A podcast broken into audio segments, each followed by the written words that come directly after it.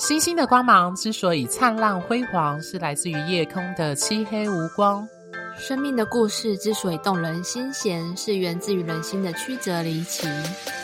Hello，各位听众，大家好，欢迎收听《哈 star 心星相惜 Podcast》。我是金木和尚，落母羊座在五宫，海王星二宫，很不会理财的金牛座 Coco 米。我是太阳合周天底落狮子座，外显很不狮子的狮子座 Tia。好，今天呢，我们这一周开始要进入新的一系列的主题，叫做“为何我们爱得如此不安”。那要从星盘来看爱情里的安全感来源，以及与其担忧。那为什么会列这个主题？我相信就是有蛮多的听众，呃，在前几集就有听到我们我跟 Tia 在吐槽吧，还是说在分享，就是你在职业的过程当中。呃，我常说一句话叫做“无事不登三宝殿”，就基本上你如果人生过得非常的顺遂快乐，你应该是不会来找我们啦。对，通常啦。那当然，这个意思不是乌鸦嘴要诅咒各位听众，只是说我们都知道人生一定会遇到一些苦难跟挑战。那如果按照占星的行星来说，当然就是最常见的就是那几个凶星啊，土星啊、冥王星啊、火星啊等等的三王星，就是它通常会带给你一些，不管是行运或流年，就会或是你的命盘有明显这些强硬的相位，可能都会造成这样子的议题跟生命的课题。那当然最常遇到的呃挑战。我们区分为大家就两大类啦，那其中一类就是所谓的职业，就是对于工作这个部分。那另外一个最重要、最常见的就是人际关系。那人际关系当然有很多啊，朋友啊、家人啊，但是我们职业过程当中最常被问的就是爱情。对，那我相信就是听我们的听众应该也有蛮多，或是在人生当中也曾经或是现在有遇到这一类的议题的人，那么。我们这一系列的主题就会非常适合各位。那当然，如果你的爱情美满的话，那当然就或伴侣关系很美满，那当然是最好的。那如果你现在对于就是你的伴侣关系还是有一些议题或是挑战，那么这一周以及接下来的十二周就非常大的系列，就是都会跟你的议题有关。那呃，我的安排是说，可能会特别会针对单一星座、单一星座来讲。那当然，因为单一星座讲，我们就可以讲得很深入。那只是我们还是以星座来做 focus，那会配合所谓的行星跟相位在解读。因为这样子，我想，呃，对于各位听众没有呃比较没有专业占星背景的来说，这样才可以理解我们要讲述的概念，还有就是要表达的意涵。那当然，如果你听了我们的内容或讲解，觉得还有更多的疑惑，就欢迎找我们两位做呃解盘和做询问这样子。好，那为什么今天的主题要谈，就是为何我们爱的如此不安呢？那原因是出在于是说，其实我们知道，在爱情跟伴侣关系当中，我们其实最大的、常常遇到的一个症结点，就是他到底还爱不爱我？我不知道 Tia，你有没有遇过 这样的议题，或是在人生某个时刻有这样的感触？这个很常发生，不只是我，还有我身边的朋友，女生，因为我身边朋友女生比较多。女生特别容易会有这种问题，然后跟不安全感。嗯，你你们那时候遇到的不安全感是，比如说他爱不爱我，或是他做这个行为，或他做出这样的表现，代表什么意涵？是这样吗？嗯，我通常比较属于迟钝的类型，所以啊，因为天秤居然那么迟钝。但是，但是我的朋友们，他们的确就是会。呃，也许在相处上，也许假设一个天秤座好了，他在关系里面他就特别害怕冲突，他可能问说：“诶，他男朋友好像脾气不好，那这样子会不会我们最后不适合在一起？”类似这种可能未来相处的问题，或者是说在关系当中突然有一方变冷漠、变冷淡了，这一种的，就是好像关系这种生变这种，那。你应该也常常被人家算塔罗牌的时候问说：“哎，他到底爱不爱我？而且他对我的感觉到底是什么？”这样子。对，其实我都开玩笑，因为我今天才就是有朋友问我，因为我有养宠物，就问我说：“你有没有找想要找宠物沟通师？”然后我就跟他说：“我跟我家宠物互动非常的良好，好像不需要找宠物沟通师。那我其实我觉得在爱情也是，就像我们刚刚说，你一定是人生或遇到困难跟挑战，不论是工作，那如果是爱情的话，你一定会疑虑说他到底还爱不爱我，或者是他的这个行为到底背后的意涵代表什么？我相信各位在伴侣关系，不论是交往前暧昧到交往之后。还有到面临分手等等的那个感情的危机处理，都要面对这样子一贯的问题，就是到底对方这个行为或举止，他爱不爱我？或者你也会问自己说，到底我的爱情观，或是我到底是怎样对感情观是怎样的看法，或怎样的人？为什么我一直重复的遇到同样的问题？对，所以。呃，我觉得这一系列的主题就会特别 focus 在这部分。那因为我们谈到不安全感这件事情，那当然就会跟我们前一个很重要的系列，就是月亮星座特别有关。那但是因为我们那个系列并不是特别 focus 在爱情这个主题上，那我们那时候是 focus 在整个月亮代表的意涵，各个月亮星座的解释这样子。那如果今天我们特别聚焦在爱情跟伴侣关系，因为月亮跟伴侣关系。特别有关。那当然，我们也有提到说，月亮跟你的呃幼年的童年经验、回忆，以及你母亲的关系，或者是主要照顾者有关。对，那当然，其实我觉得从这个解读来理解，就不难理解说为什么呃你幼年的经验啊，或者是你跟主要照顾者的关系，会影响到你跟伴侣的关系。因为其实呃，我不知道各位听众有没有听过这样的说法，就是。你若要观察一个人未来跟你结婚或是交往时的样子，最好的方式就观察他怎么跟他的家人互动。对，我不知道 Tia 有没有听过这样的说法。我好像没有、真的吗？但是我大概知道，但是我大概虽然我没有听过这句话，大概知道这一句话的原理，或是就是知道它要表达什么含义。对对对对对对对对，嗯，对，因为其实呃，我记得我好像在某一集有提过，说就是两个人的交往其实是六个人在一起，对，就是你会承袭你父母亲的亲密关系的展现或原生家庭的状态，然后重新带到你跟你伴侣的关系上。这个我觉得真的这个说法其实还蛮，基本上就是可以点出某一些我们自己本身或者是我们遇到的某些个案。常常意识不到的，在他们的人际关系，特别是在伴侣关系中常见的议题。对，嗯，我觉得对已婚妇女来说，她可能会觉得，可能不只是六个人，有时候还有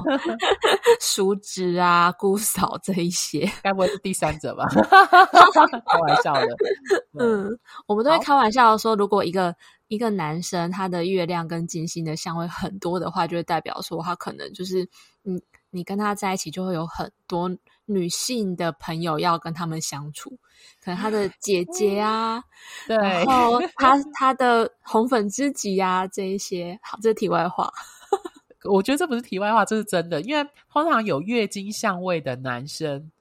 特别明显，就是他们的人生当中的女性异性占他的影响比例会特别大，或者他们自己本身就有。女性的阴性特质存在，她们自己本身就有，对，嗯、所以就是之前对。我之前还有听一个老师说，他直接断言说，有月经香味的男生一定会有婆媳问题。他怎么说？他怎么 解？以上言论不代表那个 本台立场。对他他的说法就是跟我们刚刚的那个逻辑很像，就是因为你的。嗯、呃，星盘当中的行星通常都会代表你生命当中你的一个人。那当你的月亮跟金星有相位的时候，或者是月亮跟其他行星有很多相位的时候，就会代表说女性的议题。每假设每一个行星都代表一个人的话，那这一个人他的女性身边的很多角色都会在他的生命中会有很多议题，然后一个相位就是一个议题，就是一个冲突。嗯，所以如果相位越多的话，就会越多冲突。嗯嗯，我觉得就是各位听众，其实听到这边，呃，其实可以去理解说，就是我们为什么会这样判读，其实是当然还要看实际上命盘的样子。但是的确，因为月亮在我们的占星学是女性的一个很重要的行星，那金星也是，所以当月经这两个行星有相位、有能量的流通，就代表这个如果是男生的话，女生当然也一样，就是男生的话，他当然就会有更多的第一个明显就是他外显的跟其他女性的关系，特别是家族当中的女性。所以，为什么 Tia 的那个听到某位占星老师会说什么有婆媳问题，就源自于一定是月亮是妈妈，他可能是说金星是你的伴侣，是那个男生的伴侣，所以他会说有婆媳问题。姐姐姐妹，对，所以学占星要知道原理，比较不会被框架住。对对对，是没有错。那当然就是如果有一些。呃，听众或者是曾经找我们解盘的，应该就可以理解说，我们通常在解盘的时候都会告诉你说，呃，我们是怎么样解读出你的命盘，不管是流年行运或者是关系合盘，会有这样的特征。我们通常都会告诉你原因，就比如说，可能各位听众听到现在会觉得听不太懂，什么精明四分相啊，或是怎样，但其实我们会告诉你，我们会这样说，不是自己擅自揣测的，是真的是看命盘去解释的。嗯，对好，那我们接下来就是因为我们这一集算是序论，会去讨论我们接下来下一周每一周会专专门针对单一星座去讲。那所以，我我觉得在这一集，我想要跟各位分享的就是，大家可以回顾呃之前月亮星座那几集讲的内容。第一个，我们在谈的就是安全感，为什么爱得如此不安？那第二个，我们就谈的是需要需求，因为我们有说过，太阳是追求，月亮是需求。那所以，当月亮的需要跟能量无法被满足、被呃被填满嘛，或者是被每日的去把它例行的去完成的话，通常你会觉得不舒服。所以，为什么需求跟安全感有关？是因为每个人的安全感，它其实来源可能会不同。就像我们说，一种米养百种人。那当然，你命盘当中的月亮的主题不同，也会影响到这样的状况。那另外一个就是，当我们说一个人有安全感，我们就要去思考说。什么叫做不安全感？那我想最明显的就是，当你有不安全感了之后，就会有害怕，会有担忧，会有焦虑。所以，我们其实接下来的各系列要讨论的，也就是每个星座不安全感时候的害怕或是恐惧。对，嗯、那所以我们接下来各几集，除了单就呃针对星座去分别去讲解之外，另外另外一个当然我们一样会谈月亮的宫位。还有月亮的行星跟相位，那当然有时候我们或许会插出去去谈一些可能其他行星的一些特征跟不安全感体有关的部分。对，那 Tia 你自己觉得在接下来的系列里，虽然我们刚刚录之前他有说他想要作为听众，我想好奇问你会想听到什么内容，代替听众来询问这样子。嗯，其实我一开始我们在讨论要录这个主题的时候啊。我还蛮困惑的，因为对我来说，不安全感它好像是一种，嗯、怎么讲？它感觉不太有办法分类，因为它是一个很大的感受，就是它当不安全感产生的时候，你会有很多情绪会在一起，很难就是很清楚的去标签出来。但是我觉得这个主题很棒，因为像是我们都。女生都很容易有一个经验，就是听到朋友在说自己的爱情故事，然后心里 OS 是说，同样故事已经听了好多次了，我想说你疯了吗？我到底要听几次？你还要继续跟对方在一起吗？都已经不断被劈腿了，还是离不开对方？点点点点点的。但是呢，这是心里的 OS，但是理智的我们还是会去陪伴、聆听、引导对方这样子。那我觉得。我觉得这个主题很棒的原因，是因为啊，像我们在很多不好的关系里面没有办法离开对方，很多原因是发生在被不安全感绑架，比如说，嗯、感觉自己要被抛弃了，或者是有一种没有对方自己活不下去的感觉，或者是觉得自己是不是不够好？为什么对方选择的不是我，而是第三者？以后是不是再也没有人爱我？这些，所以这个。不安全感系列，我觉得 Coco 米想要做的东西有点像是情绪标签，它会呃帮助我们去认出恋爱关系当中的不安全感在作祟的时候，我们可以认出自己是在那样的状态。那当我们可以定义这个情绪的时候呢，我们比较能够去脱离，然后自然的享受恋爱的关系，同时也比较能够趋吉避凶，离开那些嗯，白话文就是渣男跟渣女，离开不对的人，然后才有办法让把空间让给对的人进来。所以我觉得这个系列，呃，Coco 米要做的事情，我是觉得非常的棒，嗯，非常期待。好，谢谢 Tia 帮我点出一个非常的重点，就你刚刚说的情绪标签。对，这个真的是拜，真的是托你福，我才想到，嗯，这个词真的用的好。原因是因为，呃，我就我知道，其实我觉得啦，就是我常说，其实每个人都活在自己的世界里面。我这个意思不是说大家都很很呃很就就是不跟外界互动，不是。我的意思是讲说，就是。呃，我觉得人性的核心是自我中心，但是自我中心不等同于自私。他讲的是一种我们常常是用我们个人的主观的经验、生命经验、感受、成长历程、我们所所处的社会位置、社会脉络、你的原生家庭等等，它就会形塑出你一个独特的主观的位置去思考跟看待这个世界，以及看待你自己。那我想要录这集这一系列那么多集数去探讨。呃，爱情当中的不安全感，或伴侣关系当中的不安全感，原因就是因为，呃，我后来意识到一件事，就是呃，可能有些听众也许知道，我隔壁朋友在谈，就是呃，男同志本身圈内的亲密关系的经营的这样的 Podcast，对，那那个那个那个系列主要是真的就是在 focus 在谈亲密关系，对，那当然就是因为他。本身是同志，所以我们其实的主要的听众，那那个部分是否男同志。但其实我后来发现，我有跟一些异性恋女生朋友聊，跟异性恋男生朋友聊，或女同志的朋友聊，你会发现那个不安全感。我说在爱情当中，你去除性别跟性倾向之后，会发现它其实都是一样的。就是 如果你说爱不分性别，那么在伴侣关系当中。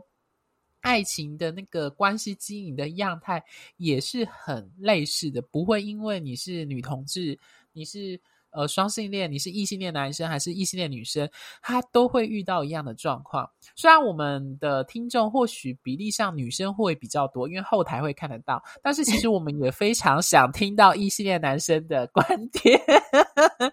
对，就是。如果有听我们的异性恋男生，如果你有对爱情当中有特别深刻的议题，也欢迎就是后台询问这样子，或是给我们建议。诶、欸，但我真心觉得异性恋的男生啊，嗯，要么就是他们没有感觉，要要么就是他们可能比较关心自己的事业啊、股票啊 这一些东西，呃、自己的地位这样子。我觉得我这部分可以插个话，就是应该说插个解读，为什么会有这样现象？就是。如果按照性别的观点来说，就是我呃，男性跟女性的成长历程当中，男性比较被鼓励向外追求社会的成就，那他不像女生，女生就比较被要求鼓励说你要去注重人跟人的关系。那这是一个性别化的养成的状态下，就是有造成这样的性别差异。那但是我觉得这并不是先天指的男生，特别是异性的男生，他不需要关系。我相信他是要的，而且我。我也相信有很多男生，他其实，在爱情当中遇到困难跟挑战的时候，可能是无处可说。就是我所谓无处可说，就是他不像女生那么绵密的，可以去一群好好姐妹很私密的深入讨论自己的情绪。对，我们比较难想象一群男生很私密的讨论说 他跟他女友的关系，情感上遇到什么挑战。男同志可能还是有，对，但是通常。异性的男生好像我的印象啦，还是我异性的男生朋友比较少，就比较少看到这样的呃景观这样子。没有，他们真的很少。我猜他们还可能私底下有一两个，但是他们不太会在公，不像女生比较愿意的向外求救，或是向外去抒发讲这件事。而且他们通常聊的话都会是男生跟男生一对一的，或者是。一一个男生会找另外一个女生，就是他们会一对一对，他们会找女生谈这件事。对，我曾经就有一个男同事，然后我在办公哦，他就拉了一张椅子坐在我旁边，说他失恋了，点点点，然后开始讲他的故事，说他还去女生的家楼下等女生啊 之类的，这样。哦，原来如此。嗯、可是他不会去找其他男生讲，对不对？对。对，他也是想要有人听得懂。对，所以我觉得我还是鼓励，就是我们的听众，如果你是异性恋男生的话，其实我真的觉得表达情感跟表达对关系的需求，真的不是一件呃不好意思或无法启齿的事情。因为就像我常常说的，人生幸福的关键是来自于人与人的关系的品质。那当然，爱情跟伴侣关系，我相信对大部分的人来说啦，除非你出家 顿悟，否则我相信大部分人还是渴望有人的陪伴。那那个陪伴可能是跟家人、跟朋友不太一样的陪伴，对。那这也是为什么爱情如此 让人着迷，又如此让人觉得痛苦的原因，对。所以其实回到呃刚刚说的情绪标签这件事情，就是我刚刚有说到自我中心。那我要讲的是说，我们这一系列的集数是希望可以帮助到各位听众，在你走爱情的道路或伴侣关系经营的道路上去意识到一件事情，就是。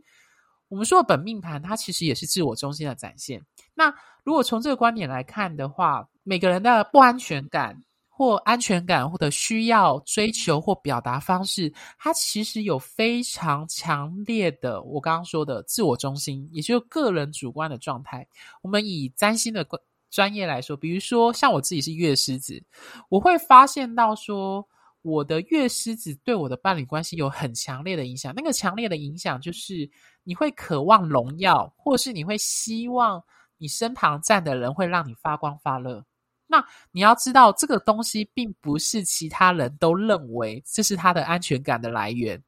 对，所以我刚刚会说，为什么每个人都活在自己的世界里，不只是不只是爱情。那当然，其他议题也是。那如果回到安全感这件事情来说的是，的确，不同的月亮的位置、相位和月落在的星座，它其实会揭露了你对于伴侣关系当中安全感的满足。比如说，呃，月亮金牛的话，我们知道月亮落金牛是强势的位置。那我们我们通常会说，在我们的那集数就会提到，月亮金牛的人需要借由物质性的满足来确定他的安全感。那他在伴侣关系也会有这样的倾向，比如说他们可能会重视呃跟伴侣的居家生活啊、陪伴啊，或物质性的舒适啊，或者是要不要住一起，或是他们对于那种生活的居家的物品，他可能会在意。那这也会是他们同居的一个很重要的条件。对，所以其实我们接下来的各个系列就会非常细致的去讨论到底我们每个星座月亮的位置，还有它的相位带来的那个安全感跟不安全感是怎么来的。那当然，我们其中会 focus 很重要的部分就是不安全感，因为当你在伴侣关系遇到了挑战，通常都是出了问题，你开始觉得不舒服，开始觉得有疑问。那你才会感受到原来你有这样的议题在，所以我们会从不安全感出发去带领说，到底安全感跟不安全感，这在爱情当中它展现的样态，以及你要如何去，就像我刚刚说，如果是大家都是自我中心，你要如何去破解，或者呃不应该说破解或控制，应该说你如何要跟你这样的需求，月亮代表的需求去和平共存，去了解到说这个就是你的样子。对，嗯嗯。嗯，好，那 Tia，我不知道你有没有刚刚提到那个部分，你有没有觉得有什么想要听到我们接下来再分享？如果是听众的话，嗯，我觉得感情当中的不安全感啊，嗯，有时候一个人的星盘当中会有一两项很明显的主题，因为这个不安全感不一定局限在感情关系当中，其实。如果我感情当中会发生，可能人际关系当中也会一直的在出现，而且这个不安全感，它不一定是说你今天心情一直都很好，但是就不不代表说你就是现在觉得自己是安全的。啊、你有说到重点，对，你有可能一直在一个很嗨的状态，一直回复对方的讯息，但是你是紧绷的，不是放松的。所以有时候一个星盘会有一两项很明显的主题，然后有时候啦，可能也只是合盘的影响，刚好对方群星落你的八宫 之类的。哦、对对，那这种情形其实离开对方就好了。那到底是哪一种情形？当然是来找我们最快啊。嗯，对 对。然后除了嗯，Coco 米讲的很大的不安全感的辨识。由我们来辨识的话，我们会看月亮。那除了月亮以外，我觉得有时候也会去关注四宫跟八宫这一些宫位，因为像四宫管的是归属感，那八宫它管的是我们潜意识的垃圾。然后除了这些以外啊，我自己觉得凯龙星有时候我也会看，因为凯龙星它管的是我们幼年童年时期。不断受伤、被边缘的经验，就像我最近才刚看完《四楼的天堂》这一出剧，那里面有一句话，他说：“你有时候觉得说我不去看，事情好像就忘了就过了，但其实那个伤口它一直都在。”我记得我之前跟嗯、个案聊天的时候，很很多个个案。这样的经验下来，的确会发现有一些情绪的模式啊，它跟童年时候受过的伤会雷同。比如说，一个人凯龙在三宫好了，那可能幼年的时候曾经被言语霸凌，所以他可能自己就会在言语上面会非常的害怕，会害怕受伤，所以也很难去跟别人有一个比较轻松的交流。然后一个人如果没有发现这一些事情的话，就会一直重复一样的情绪路径，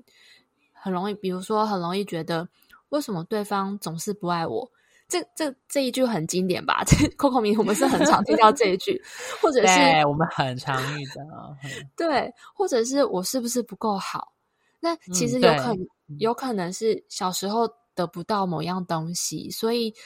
我们自己去限定对方一定要怎么样对我才是爱我们，但其实当发，就像 Coco 米前面讲的，这个不安全感这东西是非常的自我意识，跟每个人都是套着自己的滤镜去看所有的人际关系。当当，但是当我们把这个伤口去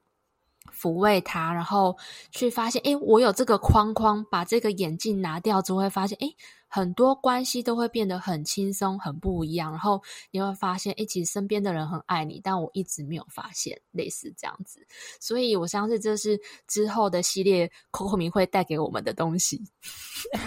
我觉得 Tia 自己带给我们的东西就很多，因为你刚刚又补充到我忘记的两点，谢谢你帮我扩充。原因是因为刚刚 Tia 讲到两个非常重要的重点，就是第一个是凯龙星，我非常我。我忘记它的存在没有了，就是它真的很重要。原因是因为我自己就有火凯合相落七宫，嗯，对，所以我，我、嗯、我，我其实在，在其实 Tia 知道，我在我们还是学生的时候，我曾经在课堂上哭大哭这件事情。那原因就是因为我的命盘当中的火凯相位以及火土对分相，那。呃，他在我人生当中出现的一个很大的议题，我不知道各呃各位听众有没有人跟我一样，就是如果有听众跟我一样是那一种很害怕生气，而且你一旦在伴侣关系中生气，就会你可能很气，但是气到最后是用哭来表现的人，你很可能跟我有一样命盘有类似的特征。我的意思是说。呃，对，呃，火凯合相的人，或是特别我火凯合相又落在七宫，我们会觉得担心表达愤怒是一个有问题，而且我有火土对分，你会去压抑自己的愤怒。可是你要知道，这个问题的愤怒，它是源自于你小时候可能就意识到愤怒是一件不好的事情，就是你把愤怒这个情绪认为是不对的，所以。那个凯龙星在我七宫的最大影响，就是你其实会造成，也就是说人际关系造成的伤口，它不单单是伴侣，广泛的人际关系来说，它就会变成是你反复要去疗伤跟受伤的过程。凯龙星就是有这样的意涵，对，所以其实，在不安全感这件事情上来说，凯龙星的确也会，当然看它落在的位置，像如果你是跟我一样是在七宫，那可能就很有可能会有一样的状态。对，那我觉得 Tia 刚刚另外说的就是，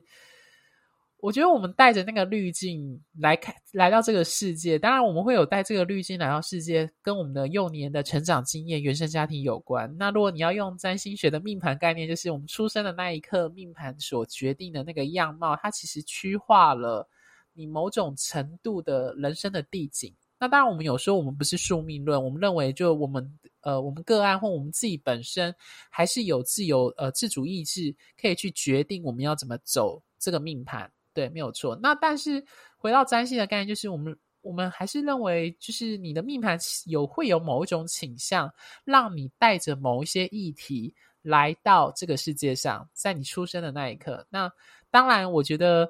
最大的挑战啦，其实我们回到就是自我中心的概念，就是来说，其实很多时候在关系当中的议题，我常常这样讲啦。我们以为在关系当中，我们看到的更多的是对方，但其实我们看到的是自己在对镜中的自己挥拳。嗯嗯，Tia 可以理解我想表达的话吗？很多时候就是我们觉得，呃，我不知道各位听众有没有这样的感觉，就是在爱情或是在广泛的人际关系当中，你觉得好像为什么我一直遇到小遇到担任就是第三者？或是遇到各式各样的状况，其实很多时候是我们没有意识到，有一些议题跟那个钥匙的那个对的那个锁头，其实跟我们自己身上的议题有关。对，因为我们必须要承认，就是在遇到问题跟挑战的时候，我们通常会觉得把问题或责任丢到其他人或丢到外界世界来说会比较容易。对，但其实如果回到命盘来说，你会发现其实有这样的特征。就像我们前几集有提到，就是命盘有明显冥王星或天蝎座特质的人，如果又在八宫有关的话，他们人生可能会遇到一些禁忌、秘密、黑暗的事情。那也许当事人他不知，他会一直觉得说，为什么这些事情都来找我？但是我必须说，可能他的命盘揭露了当事人他自己，说不定内心深处就渴望要跟这些事物有关联。或发生关系，或是遭遇这个主题，对，所以我觉得，呃，录这一系列的为什么我们在爱情中爱得如此不安，它其实就是最主要的一个目的，就是帮助各位听众厘清跟点出你内心的意识到你内心的某一些的症结或者特征。我觉得这个是我们这一系列希望能够帮助到各位听众的，对，原因，呃。毕竟你要先意识到有自我觉察到，意识到这个问题，你才能够去找到这个问题跟症结点的原因跟出处。那当然，最重要的就是你要如何跟他和平共存，或者是改善它这样子。对，我觉得这是这一系列就是我呃，我希望带给各位听众的最大的帮助和协助的地方。嘿，嗯，OK，好，那。我们接下来就跟各位听众，就是我们下周开始一样，就是我们会从十二黄道十二星座的方式出发。那当然，第一个我们就会谈牡羊座，以及跟牡羊座有关的呃特别的相位，以及跟嗯安全感有关的议题。那包含可能会带到一些火星啊，或者是第一宫的主题有关的，我们都会从这个部分去讨论安全感这个部分。对，好，那。节目最后呢，我们各位听众应该听到我们这一集的时候，已经是十二月份了，十二月初的时候。对，那我们今年已经到二零二一年的年末，那 Tia 有提了提案了一个非常，我觉得非常非常棒的企划。那就交给 Tia 来把来把这个精彩的计划告诉各位听众是什么？是一个非常好康的计划。OK，呃，这八个月以来啊，我跟 Coco 米收到非常多观众的回馈跟喜爱，然后其中啊有很多人跟我们说，他们好喜欢我们的节目，然后分享了好多次。那为了回馈大家帮忙分享的这种爱，对我们支持，从今天开始。到十二月二十三日，呃，如果大家公开分享我们的节目到脸书、IG 或者是现实动态之后，把分享画面截图后传到我们的官方 Line@ 账号，那就会在十二月二十四日获得个人年度最佳幸运日的资讯。是二零二二年哦，二零二二或二二二零二三，因为有一些人。二零二二不一定会有，哦，对，我们对对对对对。那这一个呃资讯呢，必须由我们去看你们个人的星盘，然后才可以知道的。所以每一个人不会一样，或者是不会大家金牛座的答案都一样，是非常 for 你个人的资讯。那这个年度最佳幸运日呢，我称这一天就很像是哈利波特里面的福来福喜日。每一个人每一两一到两年都会有这样一个好运降临的一天。那我们给你们的日期大概会有前后两天的误差内会发生好，呃，很幸运的事情。依我跟我之前帮个案算的经验，有人在这一天收到老公送的车子，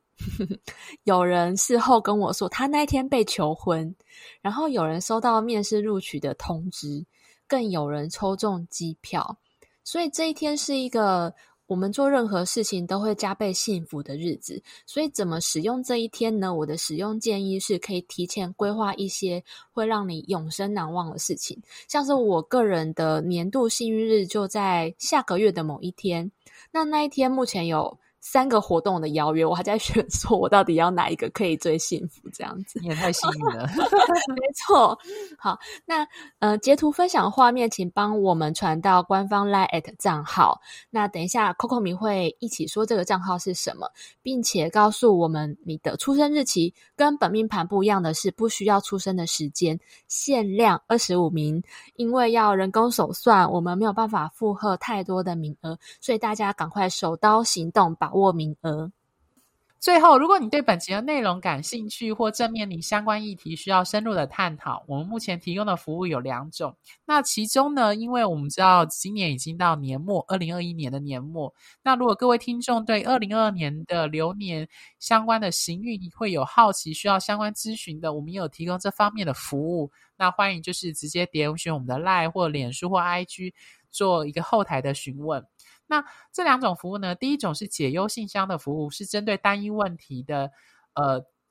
赖的回复的解析，那会提供及时且快速的文字咨询，那会针对命盘做重点式的判读，那适合需要快速得到答案的人。那第二种呢，是更深入的方式，透过互动来对你目前的生命中的重要议题做解答。那针对单一问题，一小时的二对一语音讲解，那会是由我跟 Tia 两个人同时。呃，跟你做语音的对谈，那适合面临人生难关，需要深入厘清困境原因，并且找到生命出口的人。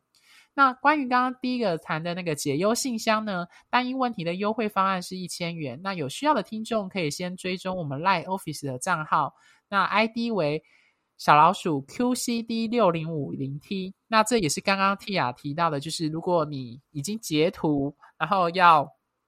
就是要拿来福来喜 的那个名额的话，就记得要把截图丢到我们的赖的 Office 的账号上。那这个账号就是小老鼠 QCD 六零五零 T，也可以在节目下方的介绍里找到 ID。那占星三三人三人行的单一问题呢，一小时优惠价是四千。那当然，我们一样也还有提供个人占星命盘以及人际关系专业合盘的深入解析，那适合想要自我认识、自我成长的人。那欢迎有需要的听众，呃，跟我们联系哦。那最后就是因为我目前有做占星的呃演讲和是一些教学。那如果各位听众，你的公司或是你的职场，或者是你处的单位行号有这样的需要，也欢迎在后台跟我们联系。好，那星星的光芒之所以灿烂辉煌，是来自于你们的订阅与赞助。